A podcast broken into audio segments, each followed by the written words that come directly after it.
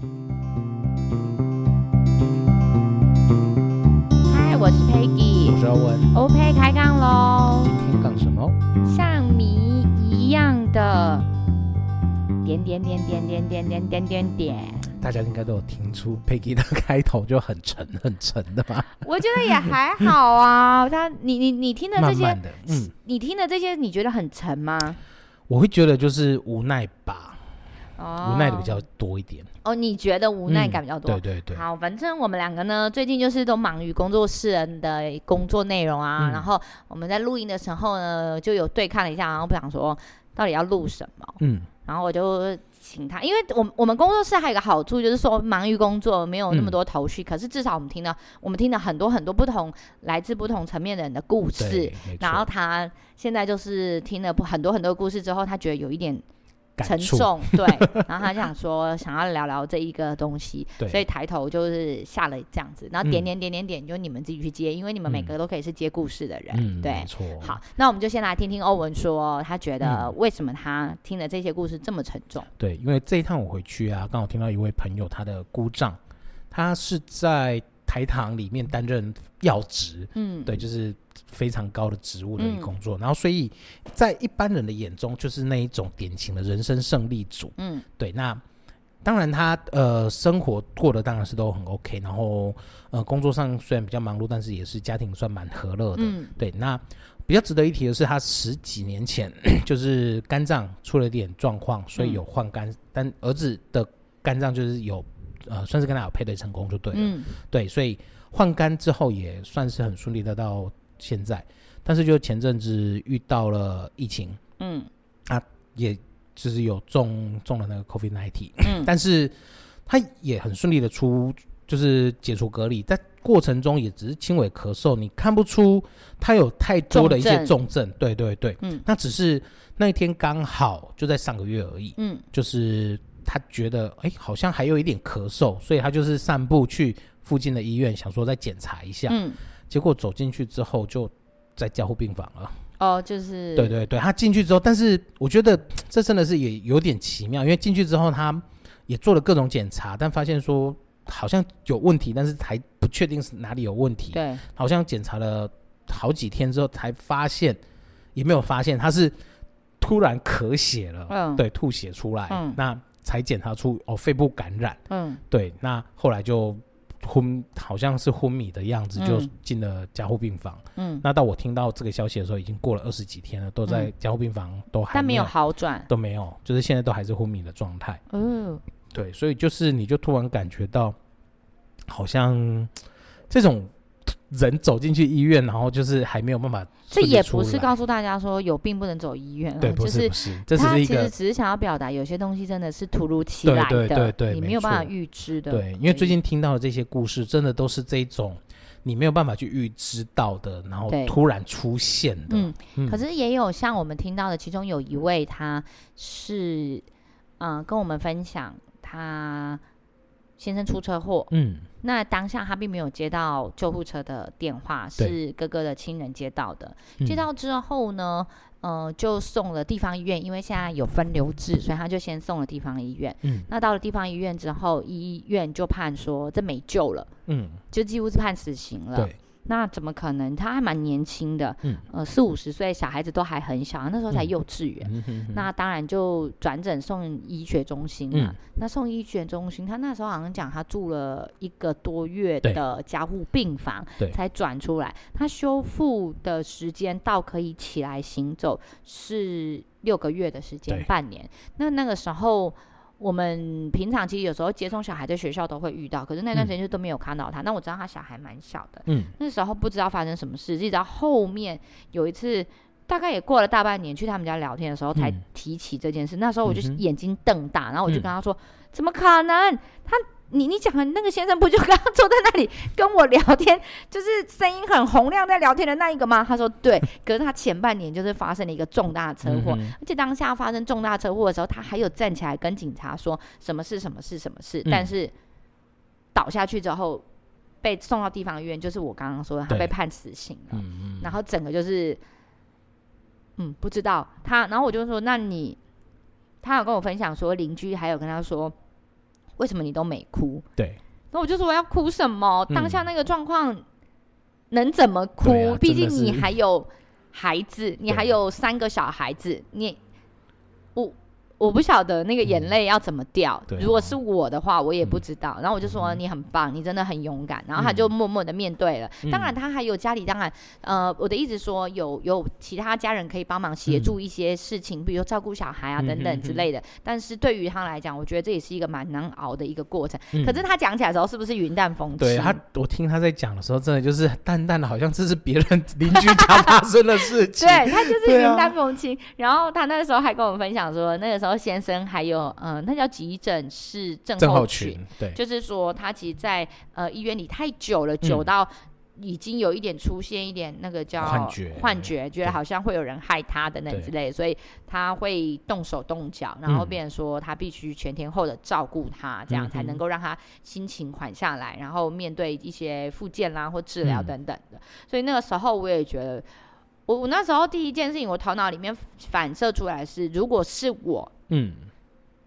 我我会怎么面对？嗯哼，我听到这件事的时候，但是当然我没有答案，因为毕竟你没有亲身经历，你很难有一个，你你给的答案都是假设的啦，啊、或是说你想的而已。嗯、所以我，嗯，对我没有给自己答案，可是我心想说，如果是我呢？对啊，就是如果真的，的我也觉得说这种突如其来的状况，我有时候这样想起来，听到别人这样子讲，你把自己带入，嗯、你真的是没有办法去想象说如果。当下那个人当下那个人是我，我会用什么样的心情去面对跟处理？是是，然后另外一个事件呢，就是也是在另外一个朋友身上发生的。他是一个治疗师，对。那在他的过程里，他就跟那个那个叫什么病人，对，病患，好。呃，患者，然后就帮他做了一些处理，嗯，那都过程中都很 OK 哦，就一如往常的一样聊天很好，嗯、然后一直到呢，他们差不多结束完疗程呢，那他就跟他说，哎，我我不急着走，我先在外面的那个整间外面的沙发坐一下、嗯、，OK 吗？他说当然没有问题啊，你就自便吧，嗯、你其实你也是常客了，这样，那就划着划着之后，因为他就继续做他的工作，对，结果没有想到呢，就是那个同事就说，哎。他状况好像不太对，嗯、是不是睡着了？那之后才紧急叫了救护车送到医院。嗯、然后那时候医院就是判定应该是出血，脑出血，哎、嗯，动脉瘤破裂。对，对。最后就是现在目前也还在加护病房里，嗯、动脉瘤破裂。然后他当下也是想说，哇，一个朋友其实已经是患者变成是朋友的一个状态，嗯、因为固定的在做治疗、嗯，对，已经这么多年了。他瞬间就是从你的身边，本来前一秒还在跟你讲话的，嗯、很扎扎实实的，他还在跟你讲话。下一秒，你听到的消息却是一个令人很震撼的消息。嗯、他现在可能状态并并不稳定。嗯、然后他当下其实他不是恐惧，他也不是害怕，嗯、他只是觉得，怎么一个这么近的人，他这么亲的人，就会在他眼前或是身边就发生这件事情。嗯、他觉得。很难接受这件事情，嗯、当然希望他赶快好起来。嗯、那当他当下在呃经历这个过程中，还跟我们分享的时候，我们也觉得很震惊，嗯、因为那个时候他其实有一点觉得怎么没有及早发现，嗯、可是是事后等诊断出来的时候，医生就是家属才告诉他说，其实这个真的是很难避免的，嗯、因为动脉瘤你什么时候要，他并没有高速冲击，他也没有什么任何的碰撞，他就是一如往常的，就是。进来出去，就像走路一样，他没有怎么样。嗯、对。然后那个最后医生才跟他说，其实动脉瘤什么时候要报，没有人知道，嗯、真的是。那只是他有的救得回来，有的其实就、嗯、对。而且动脉瘤状况不稳，动脉瘤真的救回来几率真的不高。但是，嗯，不能说这样哦。嗯、我再跟你们分享，我那一天在呃跟一个妈妈聊天的时候，她才跟我说，她也是。声音很洪亮的在跟我分享了他发生的每一件事，然后反正其实我们就是聊到说可能在哪里遇到老儿子，然后诶，他怎么了啊？然后我们就聊起来，聊着聊着他才说他前半年也是睡觉。他早上还在跟别人谈一件 case，对，然后可是他只知道他头很痛，头很痛，头很痛，嗯，然后他平常也没生什么大病，也没什么大症状，然后回去就躺下来休息，只知道头很痛。嗯，那那个先生就想说他个人真的头不舒服，就让他好好休息一下，也没有吵他，因为想说好好休息，不要吵他。一直到觉得哎不对劲，怎么会是这个状况？嗯，才就是联络岳母说。他平常有什么有没有我不知道的疾病？嗯，那那个岳母才说，那我们视讯看一下，才发现，哎，不对，这不是他认识的女儿，你赶快给我叫救护车，嗯、先送医院再说。嗯、等到送去的时候，他也是动脉瘤破掉，嗯、那可是他是有。回来的，他目前就是还很洪亮在跟我们聊天。可是他有说，因为毕竟你是动脉瘤是脑部的关系，所以你有可能有一些地方会有影响到。那他只跟我说，他其实就是那四十天里的事情，他完全不知道，他完全不记得他发生什么事。嗯，然后他先生很可爱的跟他说。感谢你不记得，我也希望你不记得这四十天你你到底发生了些什么事情。嗯，对。然后最妙的是，他还跟我分享说，他有问他儿子，因为那个状况其实是蛮紧急，也并不知道未来到底会怎么样。那大家可能都做好最坏的准备。对。然后大家都是。会流眼泪嘛？难过啊，嗯、不知道到底回不回得来这样。结果他儿子都一滴泪都没有流。嗯、听他醒来之后才听旁人陈述，嗯、然后他事后就问他儿子说：“为什么你没有哭？那个时候妈妈这个样子，为什么你没有哭？”嗯、然后他就说：“我不知道，嗯，我就知道你会好起来，好感人，我没有必要哭。”然后他当下就想说：“哦，他通灵吗？” 然后我就说：“没有，就是有时候是母子连心，啊、他就是真的知道。”你会没事，啊、没有必要，哎、欸，不是说没有必要，他没有那一种难过到有一种要离开的感觉，嗯、他相信你会好起来的。嗯、那个时候听了，我觉得也蛮感动，然后就鸡皮疙瘩就全身起来，嗯、就是这就是，you know，这就是 life，这就是，我觉得这就是亲情跟相信啦，嗯，就是过程。啊、其实讲了这些事件，就是只是想要跟大家分享，这就是为什么欧文一开始他觉得有点沉重的原因，嗯嗯嗯、对，就是对啊，因为你刚刚。刚刚我也是有要跟你举一个，就是这次回去听到我姐姐讲之前的一个故事啊，嗯、就是也是动脉瘤，嗯，对，但她状况跟你那个那位妈妈也是有点像，嗯，就是他们是在睡觉之后中间，嗯，发生的，嗯，所以很刚好的，就她老公平常也是。不是很浅眠的人，就突然起来，嗯，然后就发现他老婆的脸色不太对，然后老婆也没有任何的状况异样，睡前也都是好好的，没有说什么头痛，嗯，对，就发现说不对劲，然后他警觉性也比较高，所以就直接叫救护车，嗯，然后就进去就发现真的就是动脉瘤破裂，嗯，而且比较就马上动了手术，而且他讲的比较那个有趣的就是急诊室的医师跟脑科的。权威刚好是双胞胎，嗯，那那时候是在过年的时候，嗯、所以整个医院几乎都没有人，所以到急诊室之后，那位弟弟就看了那个状况就知道不对，马上就把他哥哥从 call 来。紧急做手术，那真的很幸运，对，真的就是一路就是非常的幸运。但是他开完刀之后脑水肿非常非常的严重，那就一样还是在加护病房里面，那他就是呃里面就是加护病房就只有。一一位那个时间固定时间才可以进去。那他儿子进去的时候，他就听一直听到妈妈好像就是在讲说叫黄阿姨救我，救黄阿姨救我之类的。那黄阿姨就是我姐啦，对对，因为他们感情非常好。嗯。那因为那位阿姨她是那个会计师，所以她头脑非常的清晰，所以她根本手机里面没有记任何的电话，都记在她脑里面。那碰巧也是在上一个月，那时候刚好推出那个网内互打免费的那一种群组，然后他们两个有互加，对，然后才找到我姐。过去那边帮忙，嗯嗯，对，那因为我姐她也是物理治疗师，她就是过去那边就是帮忙，呃，稍微放松一下她的那个状态，嗯、然后慢，就是也是帮忙安抚一下那个情绪，情绪家属的一些情绪，嗯、对，这也是很顺利的这样子，在加护病房待了大概也是一个多月，然后才出来，慢慢的好，越来越好这样子，嗯、到现在也是你看不太出异样，对啊，那他我比较有趣的是，他有分享说他在里面也有可能就是我们说的。那个急诊室症候群，他就觉得他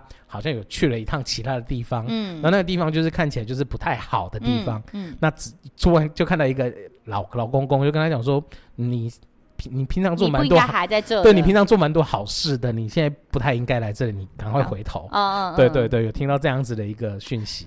其实，嗯，听完呢，我我想要讲的是，嗯，拿起手机。拿起电话打给你想打的人，嗯、对啊，就很多。有时候你可能你很你想要跟你的亲很亲近的人讲一些事情，但是你就是一直开不了口。不是不是，我想要讲的不是这样子，哦、这个是老梗了。我们不是要讲这种 我想要讲的是说，其实有时候拿起电话打给你身边的朋友、家人，然后聊聊干话，聊聊他最近发生什么事情，他可能会不自觉的透露出说：“哦，我最近认识了一个新朋友，我最近有哪一个朋友跟我很好，我想要跟谁去哪里。”至少你们会有这些讯息，知道说有一天如果真的什么事情的时候，那你有迹可循，可以知道 怎么样。因为现在人的生活都很忙碌，你过你的，我过我的，只要你健康，嗯、那我就不担心，我也不一定要联络你。所以你会不知道他身边周遭到底发生了些什么事情，到底有什么人，他跟跟什么朋友最近处的比较好等等之类的。嗯、那。我们可以去做这些事，我们现在就可以去做一件事情。嗯、我可以知道 P 猫最近都在干些什么事，然后纵然他可能只是上个菜市场买猪肉，然后跟人家喊价五块钱。